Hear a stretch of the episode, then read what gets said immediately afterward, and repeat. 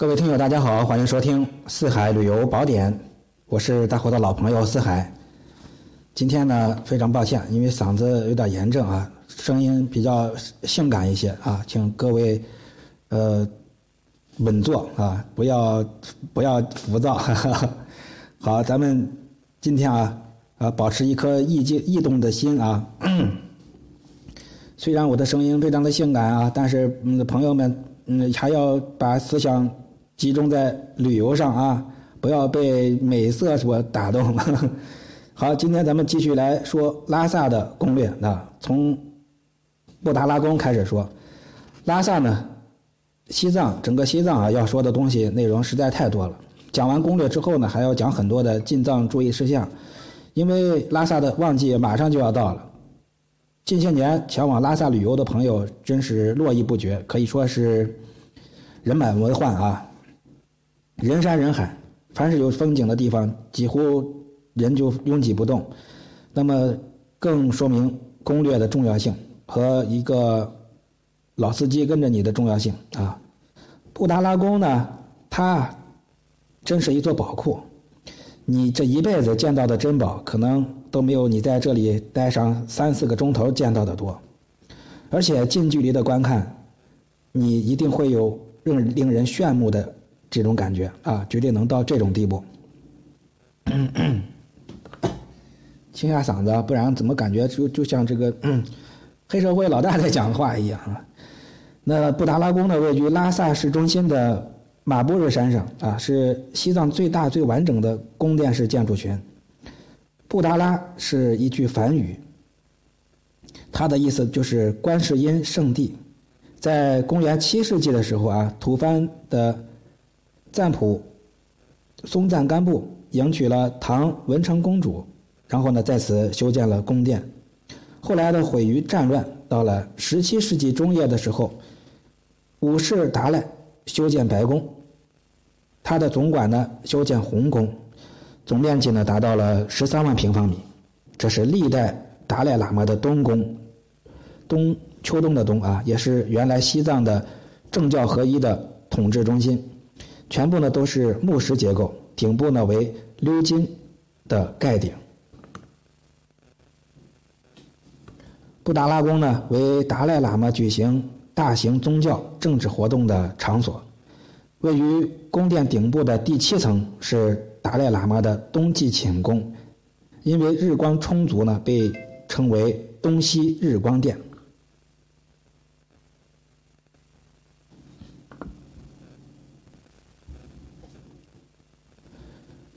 红宫内呢，主要是历代达赖喇嘛的灵塔和佛殿，一共有八座灵塔，分别供奉在各层殿中。其中最大的是五世达赖喇嘛的灵塔，高十四点八五米。上面可以说是镶满了各种的钻石、玛瑙、珍宝，最顶上的那颗天珠是世界上最贵重的天珠，还有生长在大象脑中的象石宝石，光黄金呢就用了十一万两，十一万两，天哪！还好我不是财迷啊。这座大殿是布达拉宫面积最大，一共七百二十五平方米。那布达拉宫呢？每天出票的都是在第二天啊，每天卖的票都是第二天出，而且呢，经常会有时段的限制啊，因为游客太多太多太多了，所以很多人半夜呢就去排队。每天售票的时间是下午两点，一个小时之内肯定会卖光，而且每天只卖几百张散客票。所以呢，自助游的游客啊，自助的话，可以在当地参团，或者是提前一天到布达拉宫西门去排队领取购票证，上面写着什么时间可以进入，要提前二十分钟左右走到宫口换一张正式的票。如果迟到太久，购票证可能作废。那里必须要用身份证买票啊，一个身份证只能买一张，如果身份证号对不上，这个票就作废了。现在很多人呢，在很多当地人呢排队啊，也有很多票贩子呢在倒票，旺季买到票有点太奢望啊，黄牛党非常多。布达拉宫呢分白宫跟红宫，宫内呢是严禁拍照，严禁戴帽子，严禁戴墨镜啊，女士不要穿裙子。那旺季呢，必须要提前一天去凭身份证呢，到西门去领预约券啊。第二天，根据预约券所标记的时间，提前二十分钟由正门正门啊，就是南门进入买票参观。每天呢，限票两千三百张，这是散客家团队一共。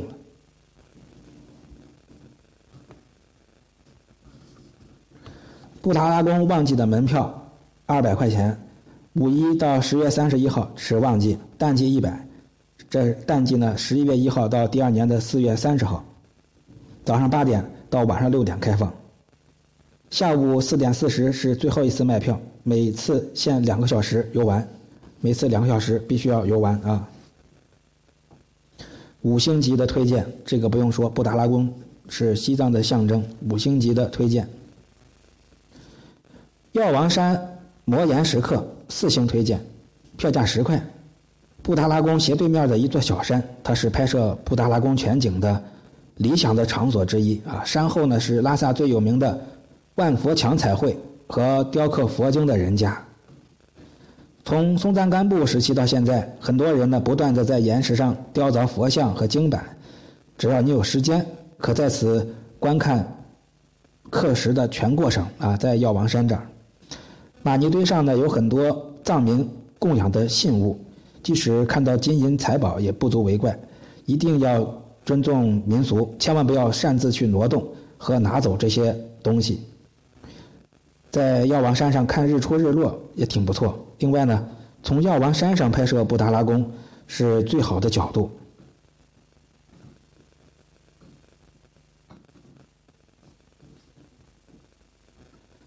龙王潭。是布达拉宫山后的水塘，免费推荐二星指数，推荐二星。从市中心步行前往啊，或者坐个三轮，三块钱就到了。它原来呢是布达拉宫的花园，现在是公园。藏语名为宗角路康，它是拉萨人最喜欢的娱乐休闲场所。传说六世达赖喇嘛仓央嘉措曾从墨竹工卡。迎请墨竹赛钦和巴龙供奉于水潭北侧，所以称为龙王潭。这里是拍摄布达拉宫倒影的最佳景点。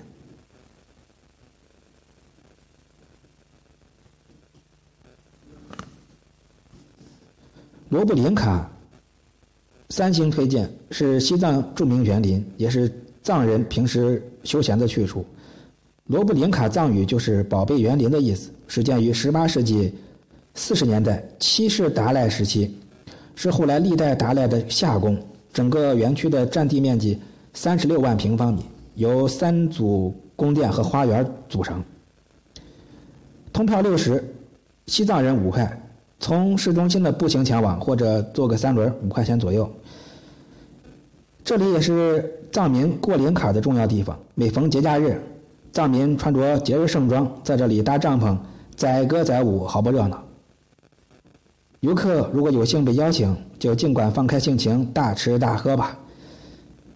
每天上午十一点整，这里会表演精彩的传统藏戏，值得观摩。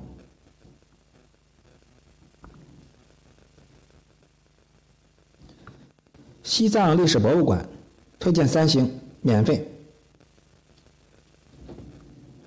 这是历史的缩影，但不同于其他地方的是，西藏的寺庙每一座都是精美的博物馆。这座博物馆显得是有点超前了，不过呢，还是了解西藏历史文化的好地方。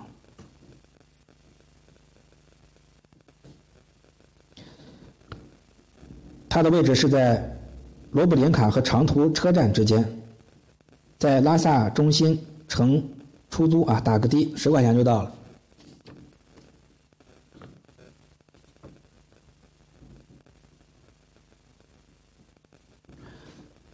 最后介绍的是大昭寺，推荐五星，西藏人免费，游客八十五。大昭寺呢是黄教等级最高的寺院。公元六百四十三年，十八岁的文成公主到达拉萨，随身呢携带了十二岁的十二岁释迦牟尼等身像，相传这是按照释迦牟尼本人塑造的，全世界由他亲自开光。全世界呢只有三尊，分别为八岁、十二岁、二十五岁。为了安置佛像，松赞干布为文成公主修建了小昭寺。后来先嫁过来的尼泊尔赤尊公主修建了大昭大昭寺。